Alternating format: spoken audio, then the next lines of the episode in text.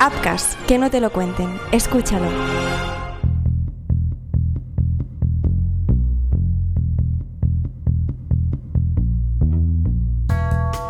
Nadie se esperaba lo que estaba por suceder aquella madrugada de miércoles a jueves en Asturias. La primavera parecía cercana, pero el frío aún estaba lejos de marcharse. Pero aquello no importaba, no en aquel momento. El mal estaba a punto de abrirse camino. Fue en el sitio más aleatorio de todos, una cervecería, el Carbi, en Gijón. Cuando la persiana estaba bajada, alguien consiguió colarse y acabar con la vida de su propietario, Juan Carlos Roces. Fue corto, pero intenso. Sin embargo, doce años después, ni su familia ni sus amigos han olvidado lo que hoy es uno de los crímenes más misteriosos de los últimos años en la ciudad. Hola, mi nombre es Marc Truco Bienvenidos a Crímenes Ibéricos, el podcast donde van a parar los casos más negros de la historia de España. Un podcast de Apcas dirigido por Joan Prats, producido por Mar Jiménez y escrito por Carlos Rojas.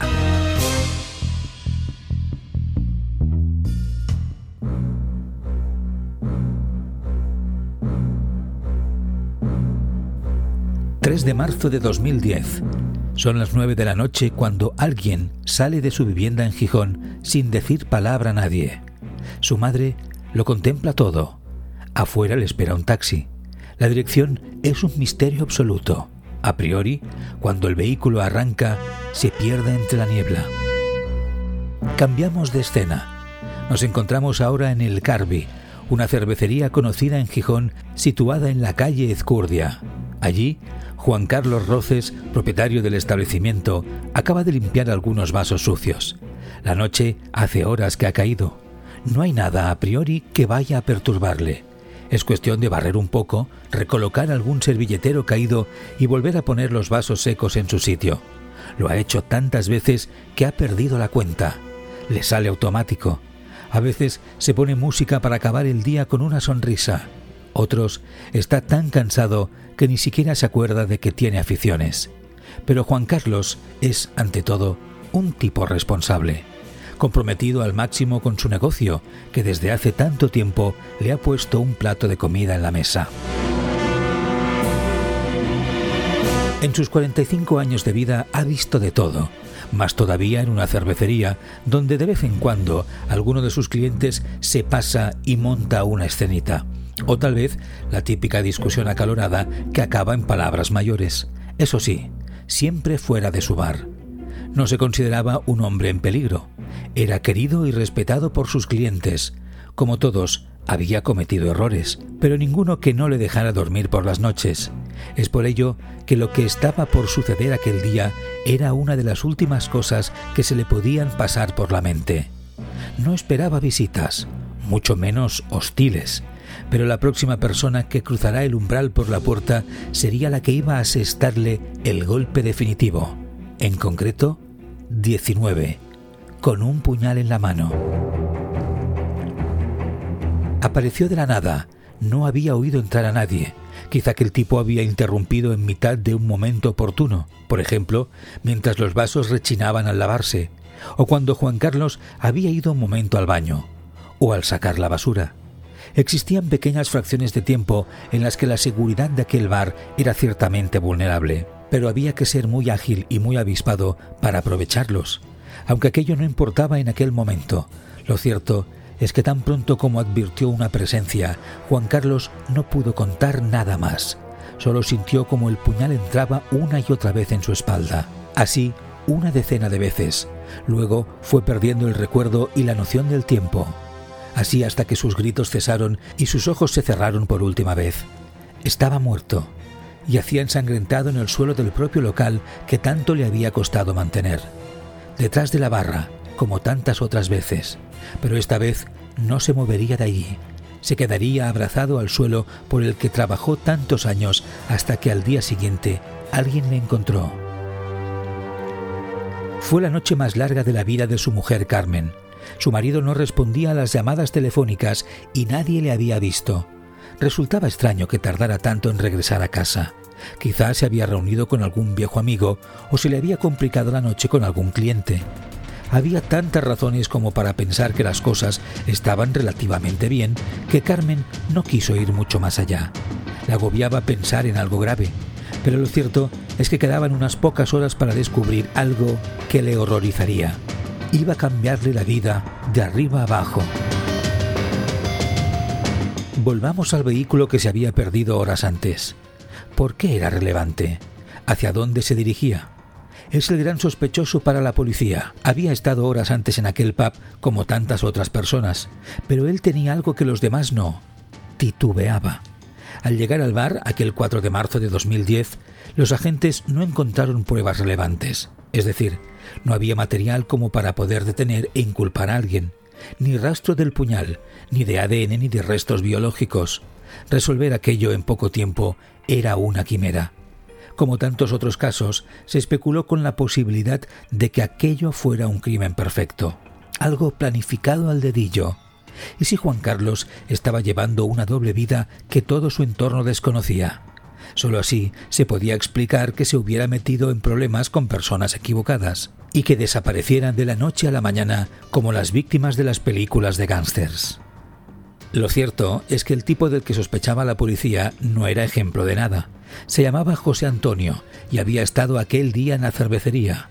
Su historia podría ser bien sencilla y explicar que tomó una, dos, tres o las cervezas que fueran, pagó y se marchó a su casa. De hecho, aquel fue el testimonio de tantos otros clientes que pasaron por allí aquel día. Pero ninguno de ellos tartamudeaba ni se ponía nervioso. Tampoco incurría en contradicciones a la hora de ofrecer sus explicaciones. Todo era demasiado sospechoso en este caso. Pero había más. ¿Recuerdan a la famosa madre que vio cómo su hijo se iba de casa? Es la de José Antonio. Era la hora de cenar y su hijo no le había especificado dónde se marchaba. ¿Por qué lo hizo? ¿Acaso estaba ocultándole algo terrible a su madre?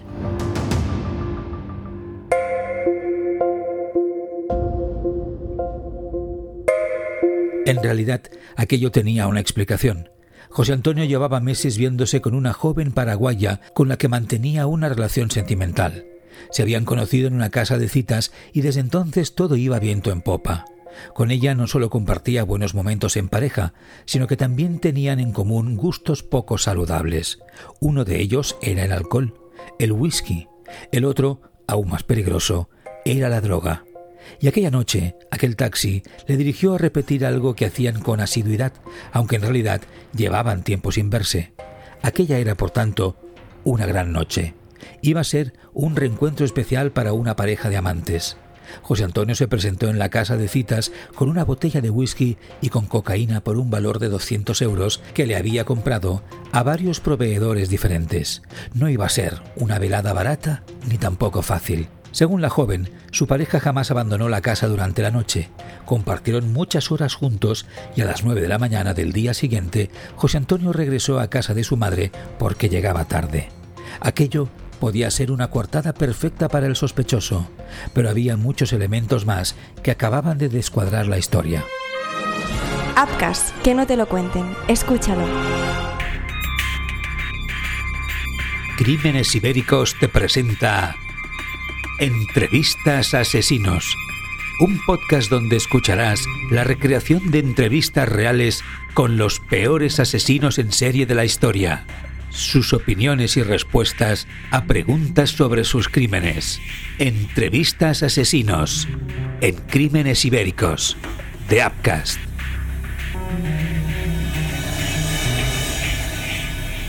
El deporte está lleno de momentos épicos de grandes rivales, partidos inolvidables, jornadas para la historia y en algunos casos, puntualmente, golpes de efecto que lo cambiaron todo.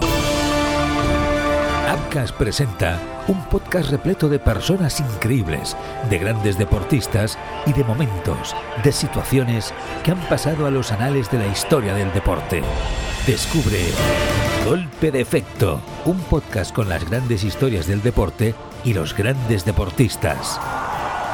Golpe de Efecto, de Upcast, ya en tu plataforma de podcasting.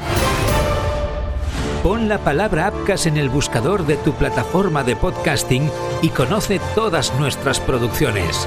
Upcast. Que no te lo cuenten. Escúchalo.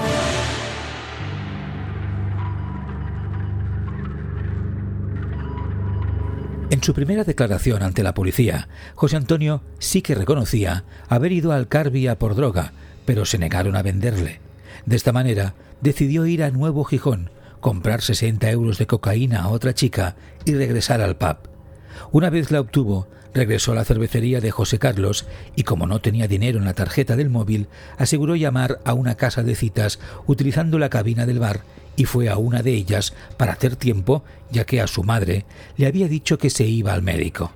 Pero nadie que trabajara en aquella casa de citas validó su teoría. Al contrario, nadie le había visto por allí. Además, otro detalle, aunque no tan relevante, era que José Antonio había sacado 130 euros del banco en dos ocasiones, pero no de su tarjeta, sino la de su madre. Resultaba difícil de comprender por qué no quería dejar rastro en su cuenta corriente. Y la otra era que, en realidad, José Antonio estaba a punto de mudarse a las Islas Canarias en apenas unos días. El mismo 4 de marzo de 2010 compró los billetes para aquel viaje de ida. Había estado residiendo allí con anterioridad. De hecho, ese era el motivo por el que había interrumpido su relación con aquella joven durante tanto tiempo. Pero en esta ocasión no avisó prácticamente a nadie. Estaba dispuesto a cambiar Gijón por Tenerife sin avisar ni siquiera a su pareja era demasiado extraño.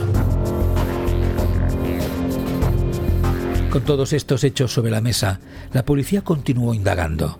Resultaba difícil de encajar que José Antonio fuera el responsable si había estado toda la noche en la casa de citas con su pareja.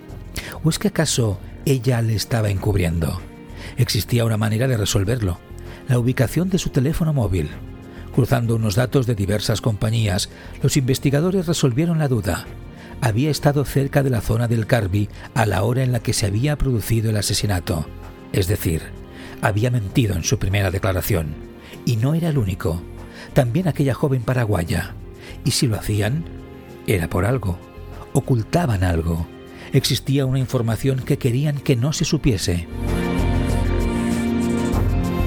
Al cabo de unas semanas, la policía tenía suficiente material como por lo menos detener a José Antonio. Antes de ello, se habían encontrado pruebas de su ADN en el local, pero no en el cuerpo de José Carlos. Allí le tocó exponer de nuevo qué había hecho aquella noche e intentar convencer a la audiencia provincial de que todo se trataba de un terrible malentendido. Allí se desdijo de su primera declaración, admitiendo que había estado en el Carbi hasta la una de la madrugada con el asesinado. Esta vez, sin embargo, conocía las pruebas que manejaba la policía.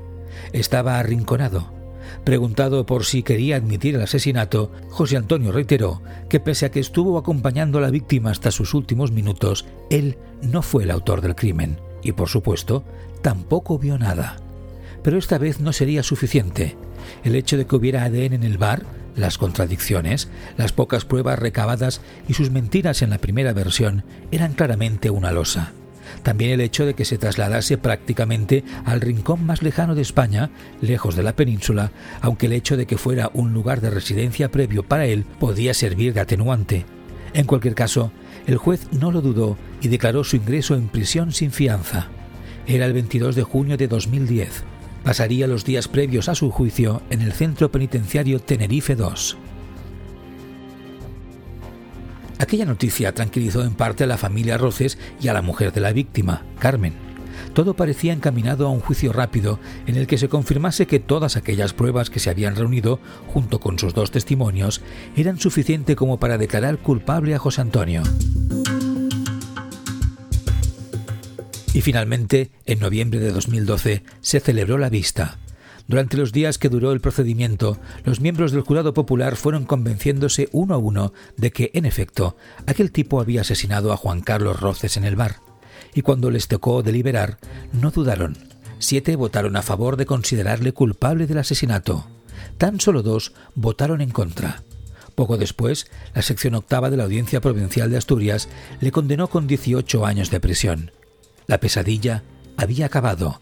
La familia Roces se abrazó, celebrando la justicia que se había cometido por la memoria de su familiar. Pero los allegados del sentenciado se quejaron airadamente. La batalla no iba a acabar ahí.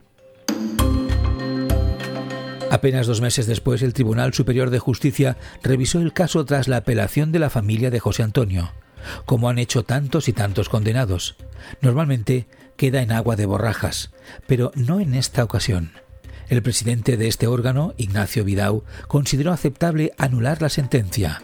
Para hacerlo, señaló que el razonamiento efectuado por parte del jurado popular había sido frágil y débil, ya que acogía indicios que no debían tenerse probados. Asimismo, aseguraba, la decisión que tomaron dejaba márgenes de incertidumbre. En este sentido, concluía Vidau, se había producido una vulneración de la presunción de inocencia, ya que no había pruebas de cargo verdaderas para poder sentenciarle con 18 años de cárcel. De repente, todo se derrumbó para la familia Roces. No solo no se había sellado la herida, sino que no existían más sospechosos en el caso. La policía le prometió a Carmen que seguiría buscando. Pero a veces es difícil mantener las promesas, o a veces simplemente no basta comprometer. Las fuerzas de seguridad siguieron peinando el catálogo de sospechosos, volvieron los interrogatorios, volvieron de hecho a estudiar al mismo procesado, pero no había nada a lo que agarrarse. Aquella llamada que se le prometió a la familia Roces sigue siendo hoy una promesa incumplida. Y pese a que se aprende a lidiar con el dolor, uno nunca aprende a dejar ir, menos aún si es inesperado, menos todavía si no se hace justicia.